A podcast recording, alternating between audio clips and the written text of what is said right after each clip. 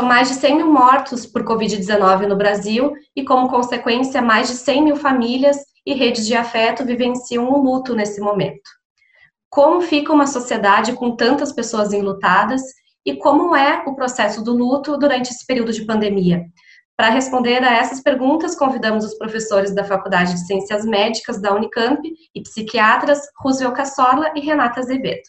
Professores, obrigada pela entrevista. Inicialmente, eu pergunto é, como se dá esse processo do enlutamento e como a pandemia altera a forma de vivenciar o luto. O processo de luto envolve uma complexidade emocional em que o indivíduo sofre o impacto de uma perda, qualquer perda que seja, né?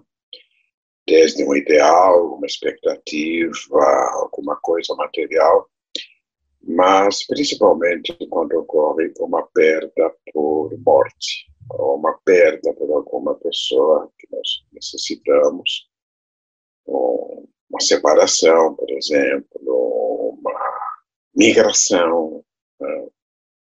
é, ou mesmo uma doença, quando o indivíduo perde a saúde ou pode perder um órgão. Né? Enfim, são, são uma série de fatos da vida que nos defrontam com nossas limitações e a gente vai ter que fazer o luto, a gente usa a terminologia, a gente faz o luto por aquilo que a gente perdeu. É um processo emocional que envolve tristeza, ressentimento, raiva, medo, ansiedade, e cada um vai reagir de uma forma diferente e, evidentemente, além dos lutos individuais, existem também os lutos coletivos, em situações traumáticas sociais, né? em que ocorrem mudanças sociais bruscas, é, mudanças econômicas, né? mudanças de status, que podem ocorrer tanto no indivíduo, na família, como na sociedade como um todo. Então, vem uma reação emocional que vai se manifestar através de sintomas, é, e às vezes na mente, no corpo, e às vezes até nos atos. Esse seria o resumo. Né? Em relação à pandemia, né, o, a Renata pode falar melhor, porque foi a partir da experiência do Departamento de Psicologia Médica e Psiquiatria que se criou uma um serviço de atendimento a lutados, então eu passo para a Renata explicar melhor isso. No contexto desse atendimento é que uh, começaram a acontecer os óbitos por Covid e nós observamos que esses familiares uh, precisavam de um cuidado adicional. Aí não um cuidado para facilitação do contato, mas um cuidado pelo que eles estavam vivenciando, porque foi um luto muitas vezes que não foi precedido de um período de despedida, né? Quando nós temos um familiar adoecido, internado, em geral, é possível que nós visitemos, abracemos, dizemos as coisas que gostaríamos de dizer, isso já vai sendo um processo de elaboração dessa possível perda, e depois os rituais de despedida propriamente dito, velório, enterro, e todas essas coisas não são possíveis de acontecer no contexto do Covid. Então, nós vimos as famílias muito aflitas com essa experiência, uh, e aí a possibilidade de apoiá-los uh, e também facilitar essa visualização, essa despedida, ainda que virtual, tem sido algo bastante importante uh, nesse contexto de apoio emocional. Professora, e existe algo relativo à culpa que as pessoas vivenciam, talvez por é, pensar que levaram um vírus, que, né, que contaminaram o ambiente familiar, ou por não terem conseguido ficar próximas né, nesse momento é, de doença? Ah, esse atendimento em luto tem sido supervisionado pelo professor Roosevelt e esse tema tem sido recorrente nos atendimentos. São culpas de diversas, diversas naturezas, né? Eu acho que quando a gente trabalha com uma doença contagiosa, não é isso. A gente já vivenciou, por exemplo, na época da, da, da, do, do HIV também, né? A questão da responsabilidade, da culpa é algo que permeia.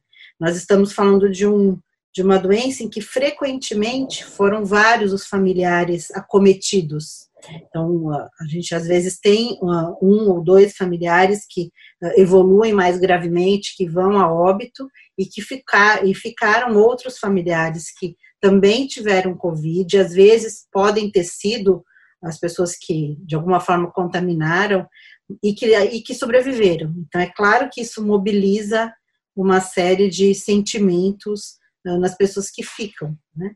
Sentimentos também relacionados ao como é que eles lidaram com isso, levar para o hospital, não levar para o hospital, uh, a forma como foi cuidado.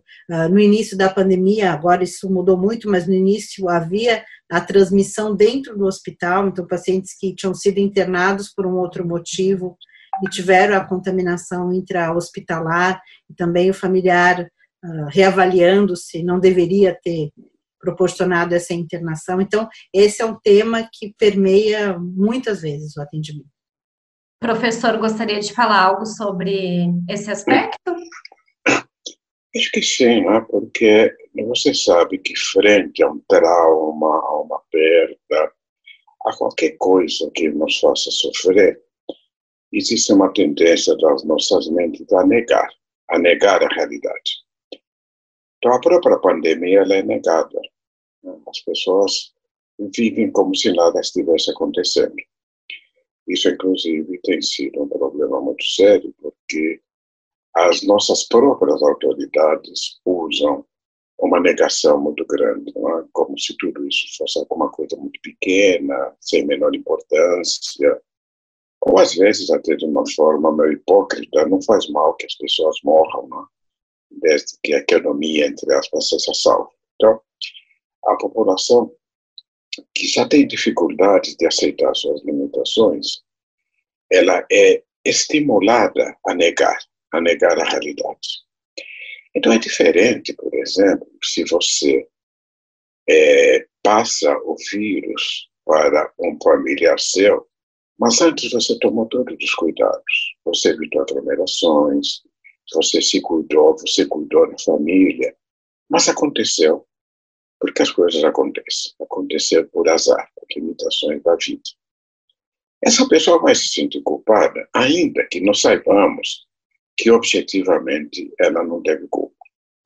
Ela vai se sentir culpada porque ela imagina que ela deveria ter previsto que há uma série de, de motivações mais complexas que fazem com que todos nós nos sintamos culpados quando nós perdemos alguma pessoa querida. Desde tê-la tratado melhor, ter-lhe dado mais atenção, tê-lo cuidado melhor, e por que, que a gente sobreviveu e a pessoa morreu, etc. Agora, se a pessoa não tomou os cuidados, viveu aglomerações, né, negava isso, com certeza a culpa vai ser maior. Pode ser até que ela negue essa culpa, mas ela vai aparecer nos sintomas. Vai aparecer em sintomas mentais, vai aparecer no futuro em doenças mentais, em depressões terríveis.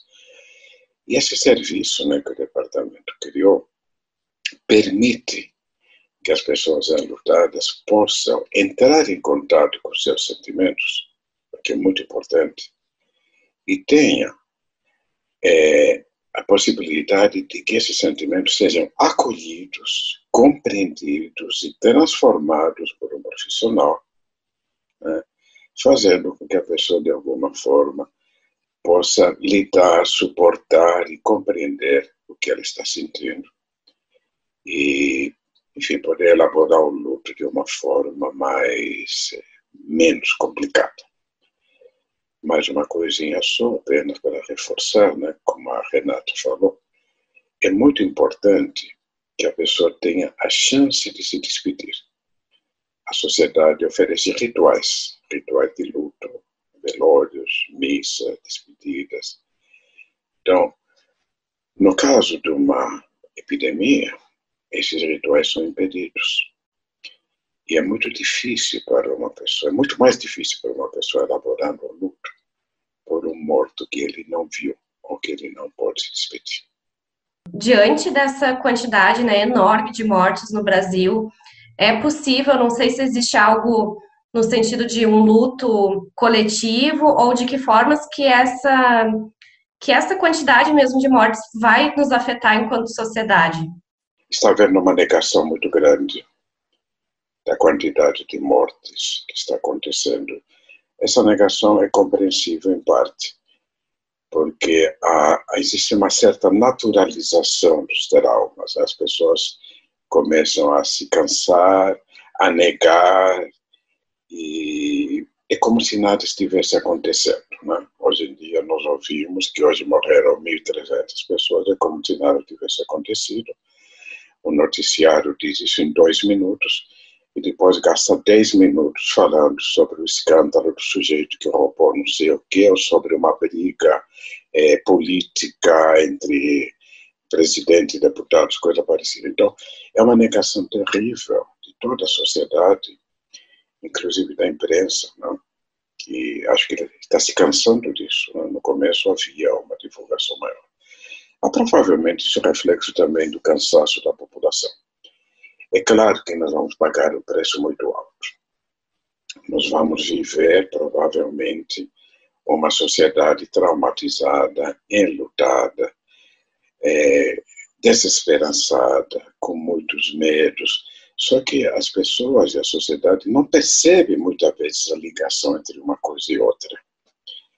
Uma sociedade desesperançada e traumatizada, ela é facilmente o alvo é, de líderes messiânicos, né? de líderes que se aproveitam desse desespero, que vai ser também econômico, né? econômico, desemprego, família enlutada, desestruturada. Né? Tudo isso está acontecendo o tempo todo. Né? É, só a gente prestar atenção, mas ninguém quer ver. Eu imagino que daqui a um ano, dois anos, nós vamos pagar o preço disso tudo, com uma sociedade muito sofrida, que vai estar negando esse sofrimento, talvez até uma forma eufórica, retome as coisas, né?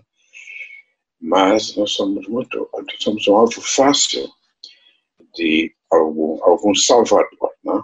que isso acontece na história da humanidade. Né? Você deve se lembrar que o nazismo surgiu na Alemanha exatamente quando o povo alemão estava desesperançado. Né? Isso costuma acontecer.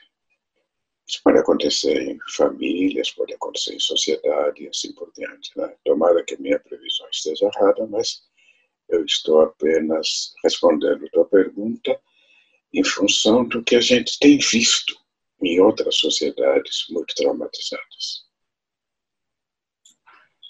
Eu, eu acho, Helena, que ao lado dessa uh, negação também caminha uma vivência de lutos simultâneos aos lutos objetivos de óbitos, né?